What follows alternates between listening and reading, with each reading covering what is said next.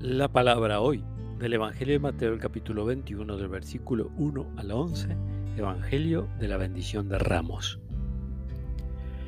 Cuando se acercaron a Jerusalén y llegaron a Betfagé, el monte de los olivos, Jesús envió a dos de sus discípulos diciéndoles: Vayan al pueblo que está enfrente, e inmediatamente encontrarán una asna atada junto con su cría. Desátenla y tráiganmelos. Y si alguien les dice algo, respondan, el Señor lo necesita y lo va a devolver enseguida. Esto sucedió para que se cumpliera lo anunciado por el profeta. Digan a la hija de Sión, mira que tu rey viene hacia ti humilde y montado sobre un asna, sobre la cría de un animal de carga.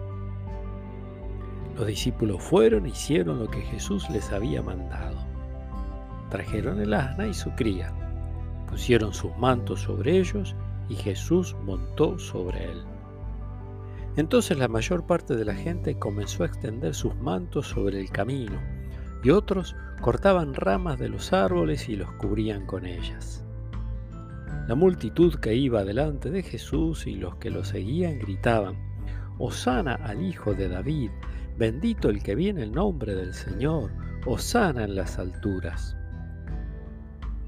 Cuando entró en Jerusalén, toda la ciudad se conmovió y preguntaban, ¿quién es este? Y la gente respondía, es Jesús, el profeta de Nazaret en Galilea. Palabra del Señor.